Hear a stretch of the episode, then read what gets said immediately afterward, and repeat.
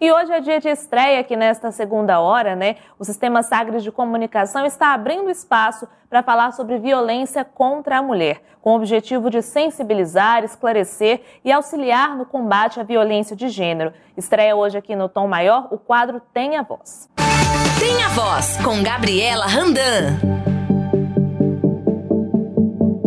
Quadro Tenha Voz aqui no Sistema Sagres de Comunicação e hoje a gente recebe a Patrícia Fleury Cardim, ela que é psicóloga da Defensoria Pública do Estado de Goiás e já está com a gente. Oi, pra... falei Priscila, foi Patrícia, tudo bem? Desculpe. Patrícia, eu acho que o seu microfone está desligado. A gente não conseguiu ouvir o seu boa tarde enquanto você liga em seu microfone. Quem está com a gente é a Patrícia Fleury Cardim. Ela que é psicóloga da Defensoria Pública do Estado de Goiás. Agora sim, oi, Patrícia. Tudo bem? Boa tarde. Ótima tarde para você. Seja bem-vinda aqui à Sagres. Hoje a gente está dando início, hoje estreia aqui na nossa programação o quadro Tenha Voz. Patrícia, e o nosso tema de hoje, o primeiro assunto, são os aspectos socioculturais envolvendo a violência doméstica. Né? A gente fala também sobre esse conceito de gênero. E aí eu queria que você explicasse para a gente quais que são as características, o que car caracteriza a violência de gênero. Bom, a primeira coisa que a gente precisa definir ao se falar em violência doméstica realmente é a questão do gênero. Por quê? Porque nem toda violência contra a mulher é violência doméstica e familiar que vai se encaixar na Lei Maria da Penha, né? Então, o gênero, ele é definido como conjunto de seres ou objetos que possuem a mesma origem ou são ligados de alguma forma por particularidades. Então, ele se refere a tudo que a sociedade entende como papel daquele gênero, né? Com relação ao sexo biológico também. É, a violência contra a mulher ela só é considerada e, e, atacada a partir da Lei Maria da Penha quando ela tem essa definição por em razão do gênero, né? Por acontecer em razão do gênero. Certo. E, e nesse caso há, há também mais de um tipo de violência, né? A gente vai falar sobre isso depois, mas ainda voltando para os aspectos socioculturais, é, de que maneira, né, que pode se explicar essa violência de, de gênero. Eu não digo justificar, mas sim explicar culturalmente por que, que ela acontece. Na verdade, é em decorrência da cultura mesmo, né? Da nossa estrutura social. Então, acontece em decorrência do, do pensamento machista, principalmente, né? Que é enraizado na nossa cultura.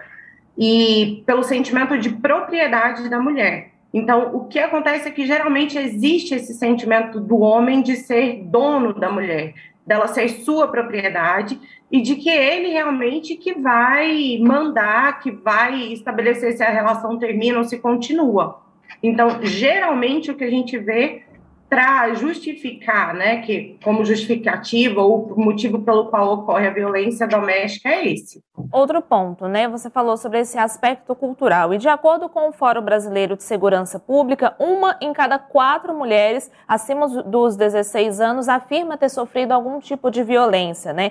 No último ano no Brasil, esse dado é do último ano nesse período da, da Covid-19. A gente está passando pela pandemia há mais de um ano, então, é, como vocês acompanhando aí na Defensoria Pública, é, vocês notaram é, esse aumento com as pessoas, com as mulheres que vocês acompanham aí? O que, que vocês têm feito? Fala um pouco para a gente sobre o trabalho de vocês, em especial nesse período. É, o nosso trabalho em época de pandemia, ele está remoto, né? Então, a gente atende as mulheres vítimas de violência por telefone ou WhatsApp.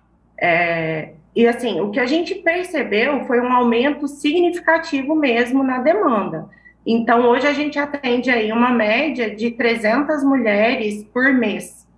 E dentre isso, a gente tem pessoas que estão relatando um acontecimento, né, uma violência que sofreu. Nós temos mulheres também relatando descumprimentos de medida protetiva e também pedindo a revogação das medidas. Então, nosso, nosso trabalho é nesse sentido. A gente trabalha com orientação jurídica, só que a gente não faz só uma orientação jurídica, a gente sempre presta um suporte, um apoio para essas mulheres. Então, a gente explica todo o procedimento processual, a gente explica também quais são os tipos de violência. Muitas vezes elas chegam e falam que, ah, não, mas não sei se isso é violência. Então, a gente realmente explica isso e a gente dá um suporte que todas precisam, né?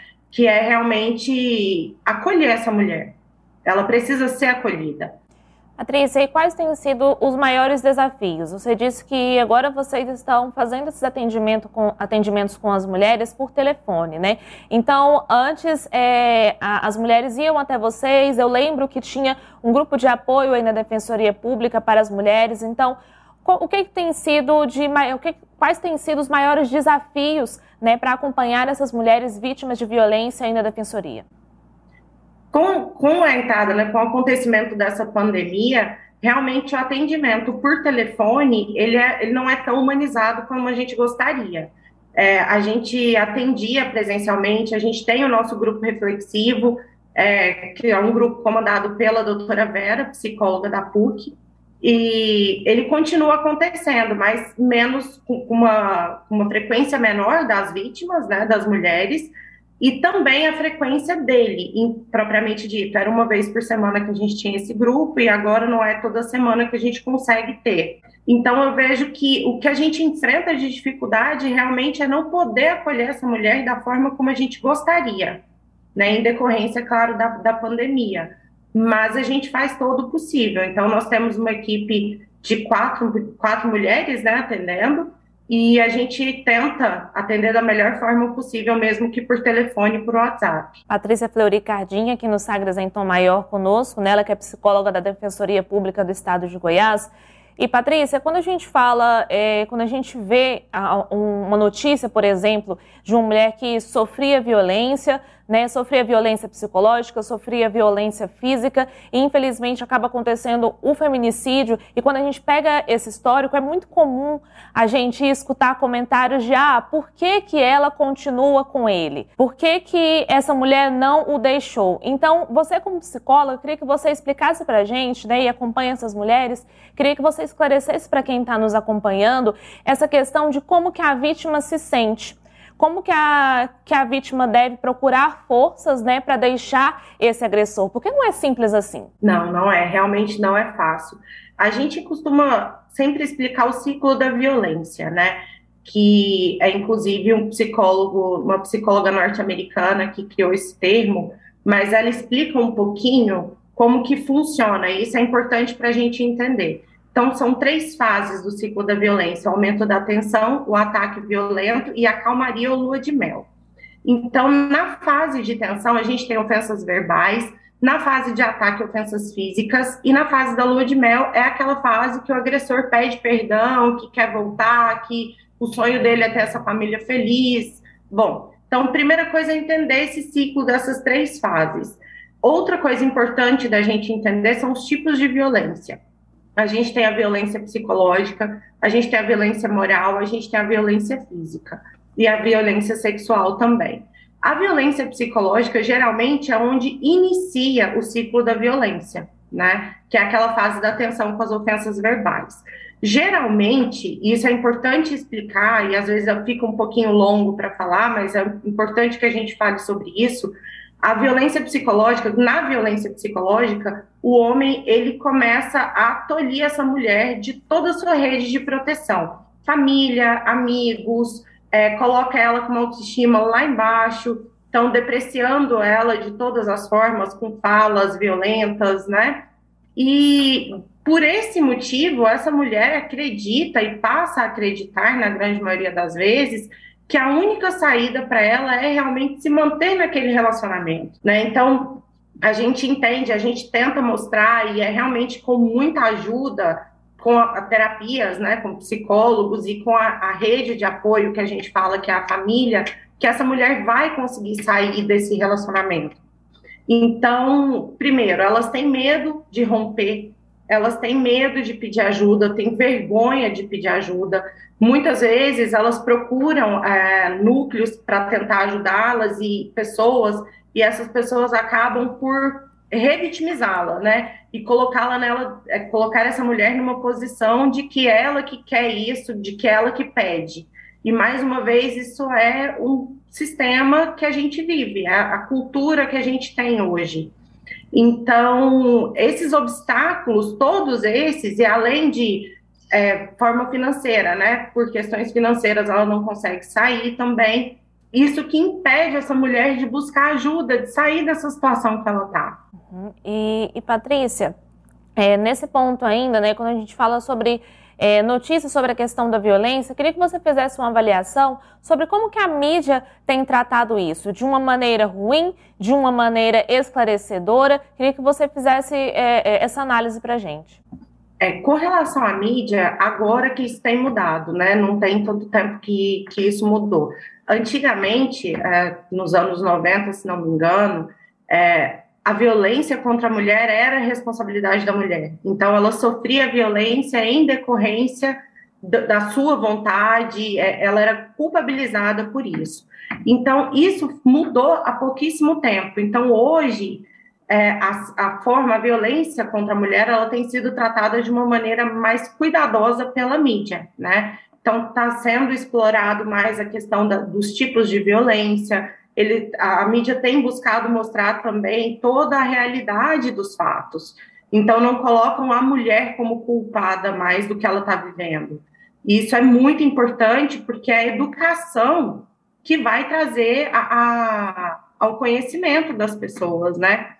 é, a, a, a Lei Maria da Penha ela traz isso também, a educação como forma de coibir esses, essas violências contra a mulher. E a mídia, ela é fundamental nisso, porque a gente sabe que a gente passa muito tempo na TV e, e a, a, partir do momento que, que os repórteres, que vocês, né, trazem isso, como a realidade e apresentam o que é a lei, apresentam o que é violência doméstica. Isso muda muito o cenário, isso ajuda muito.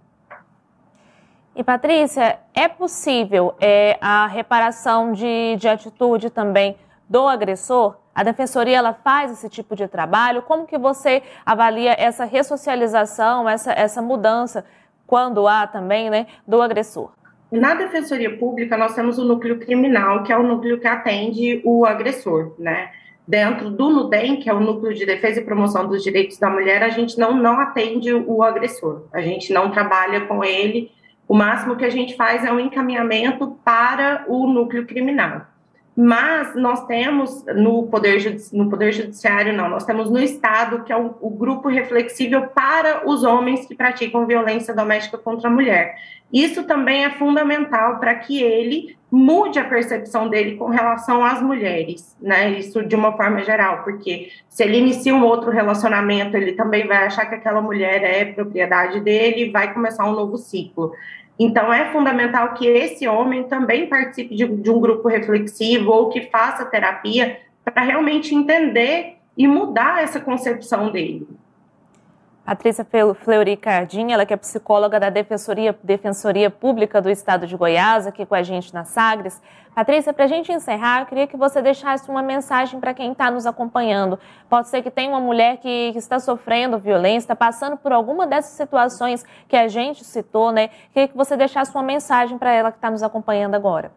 Olha, eu queria dizer para todas as mulheres que estão passando por isso, ou para todos aqueles que sabem de alguém que está vivenciando um relacionamento abusivo, é, procurem a Defensoria Pública, procurem o NUDEM, procurem psicólogos que possam lhes ajudar também, e também familiares de vocês. A rede de apoio é fundamental.